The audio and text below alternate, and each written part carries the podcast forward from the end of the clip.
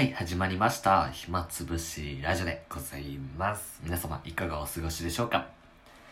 えっ、ー、と、早速なんですけど、まあ、そうですね、停電で、あの、台風15号が、えー関東の方に、えー直撃いたしまして、千葉県内でもう、すごいですね、40万を超える停電ということで、まあ、ちょっとずつ復旧はしつつあるらしいんですけども、まだ全域には及ばないということで最近本当にこう自然災害が非常に多いなっていうふうに、えー思います。ねまあ早速ちょっと話変わっちゃうんですけども、まあ、今その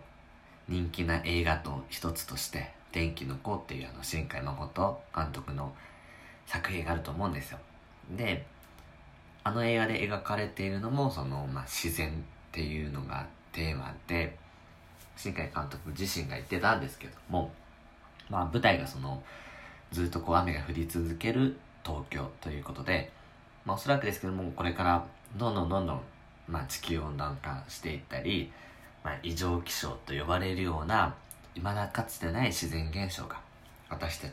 にまあ当たり前になっていくというかきっと起こってくる、日本ではやっぱり地震があったり火山の噴火があったりとで台風も来て非常に大変津波もありますよね。まあおそらくこういう自然というのは僕たちは避けては通れないことでうん。そんな悲観的な未来が待っているけどもその中でも大丈夫だって言い合ってこうそれでもあの二人で幸せを求めに求めようとする、まあ、少年少女の、えー、今後というかを描いているのが、まあ、天気の子というわけですけども僕自身もその最近になってやっぱり自然って本当に怖いなというふうに思思いましたし思ったよりもその防災意識っていうのが僕たちはまだまだ欠けているのかなっていうふうに思ってて。で今回そのま千葉県で停電があって。でテレビとか見てて多くの方が言ってるのはその普段電気が使えるっていうことが当たり前じゃないよと。ね。電気使えるって本当にありがたいことなんだよっていうの。で今実際にやっぱたった1日2日使えなくなったとしてもすごい損害が出ますし精神的にもしんどいですしもうねストレスもきっと抱えると思います。で僕自身も例えばたった1日今使っているスマートフォンを立ちなさい。パソコンを立ちなさいって言われたらまあいけるっしょとは思いつつもやっぱり全然いけないしいけないと思うんですよ。これ完全に僕のエピソードなんですけども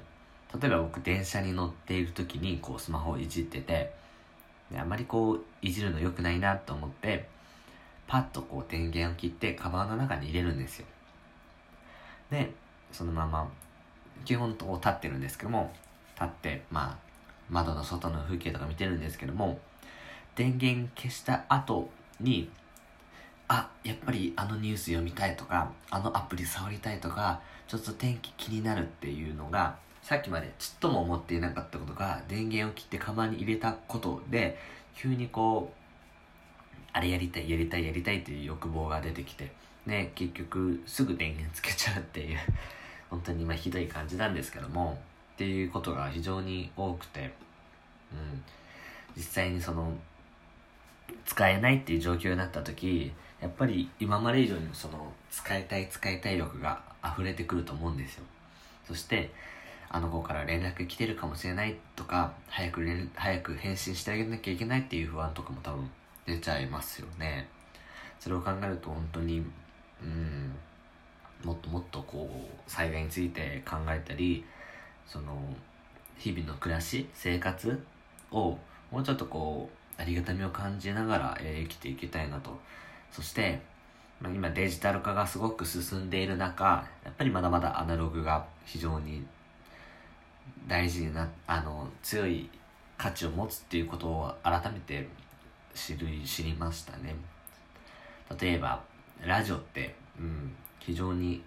大きな価値を持ちますよ。もちろんそのラジオの、ラジオ基地、電波局が壊れちゃうと、あれなんですけども、そのスマホが使えないってなった時に、情報をどこで入手するかといったら、こう、ラジオで入手するっていうパターンも多くて。なんで、そのデジタルが確かに便利ではあるんですけども、アナログの良さっていうのも、まあこれからもちゃんと歌っていって、ね、お互いお互い、あの、いい感じに絡み合いつつ、素敵な世界になったらいいなというふうに思います。はい。という感じが今日のお話のメインですかね。はい。でここからはもうサブの話になっていくんですけども、まあ9月ですよ。で、9月はあのワールドカップとか、あのラグビーですね、始まって、そろそろもう盛り上がってきていますよね。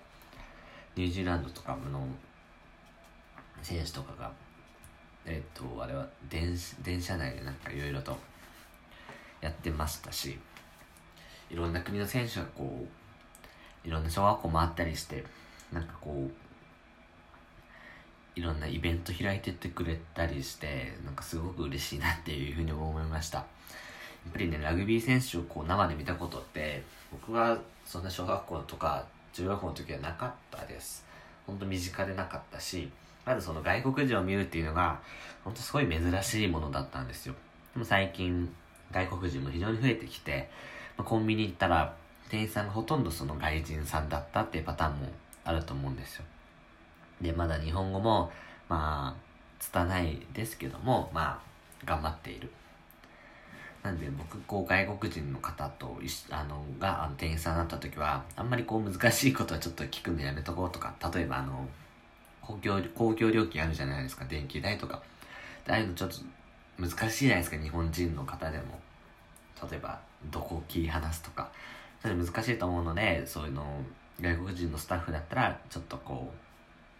やめとこうって感じでやってるんですけども、もしかその日本人のスタッフがいたら、まあそっちに並ぶようにしてるんですけども、この僕のその気遣いっていうのは、逆にその差別というかね、外国人差別とか排除運動に、まあ、少なく、あの、少しやっぱ繋がってるなっていうふうに思って、避けてるわけじゃないですか。なんで、うん、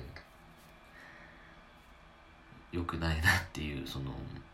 自分としてはそんなつもりでやってるわけじゃないんですけどもでもこうもっと俯瞰的に客観的に見た時にそれって本当に優しさなのかとか自分本位じゃないのかとかいう話になっていくわけで本当にこう難しいですよね。うん自分としてはその外国人ともまあ共生できたらいいなというふうに思っているけども身近なところでちょっと黒人の人がいたらなんか怖いなって思ってしまったりとか。外国人の人がちょっと英語でなんか話しかけてきた時に言ってることはこうなんとなくわかるんですよ。僕もある程度英語のリスニングとかはやったりするのであなんとかまでの生き方を聞いてるんだなっていうふうに思うんですけどもあのすぐにちょっと英語わかんないって感じで立ち去ってしまったりとか。うん。本当良くないですよねはい、気をつけていかなきゃいけないなというふうに思う反面、思う次第でございます。で、最近は、あの、コンビニとかも非常に美味しくなってきました、いろんなメニューが。あの、冷凍食品とかも非常に各コンビニが力を入れていて、僕の最近のお気に入りが、あの、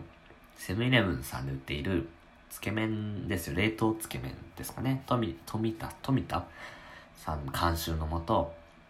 その、結構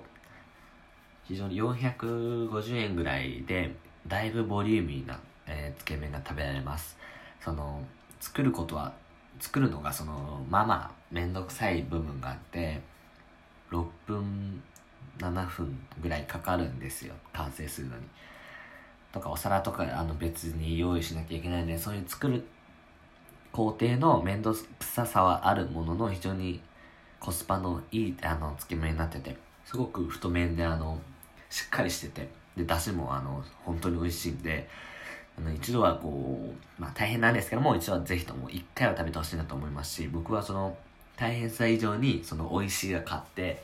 もう何度か食べさせてもらっています。保存も効きますからねあの非常におすすめですね。はい。あとは結構スイーツとかも非常にコンビニ揃ってるじゃないですか。で僕はあとせあのせファミリーマートか。ファミリーマートのの生チョコクレープみたいなの四角いクレープ生地に、えー、ホイップクリームとかえっと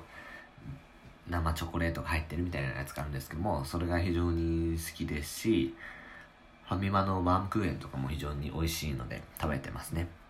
僕的にはスイーツは結構ファミマとかが強いのかなと。まあローソンも強いですけども僕の好みはまファミマなのかなっていう風な感じで非常にコンビニもあのすごく身近な存在ででそういうコンビニねその外国人と、まあ、触れ合う機会も増えてきてその身近なコンビニから、えっと、そういう外国人に対してもっともっと身近に、まあ、なっていくチャンスが開かれているんだと思うとあのぜひともねそういう交流を大事にしていけたらなというふうに思いましたうまいことまとめられたでしょうか。本日はこの辺になります。ありがとうございました。